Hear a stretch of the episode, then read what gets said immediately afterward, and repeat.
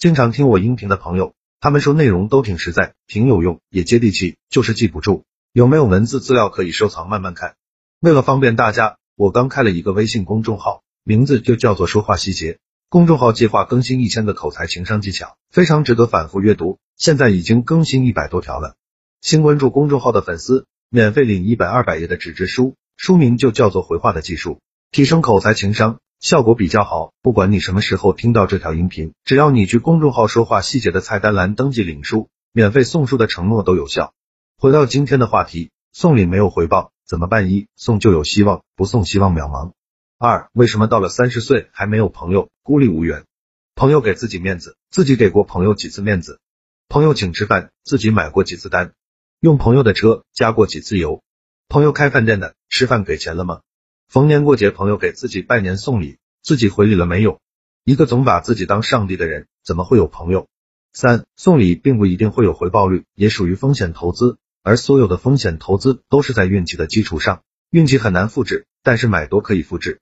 就像有些人给身边的贵人送礼，你说给孩子买了玩具，放下就可以走了，绝对不耽误您一分钟。这句话也是赌运气，不过敢玩的人太少了。四，怎样才能快速的跟人成为朋友？找到他的绝活，拜他为师，持续感恩买单。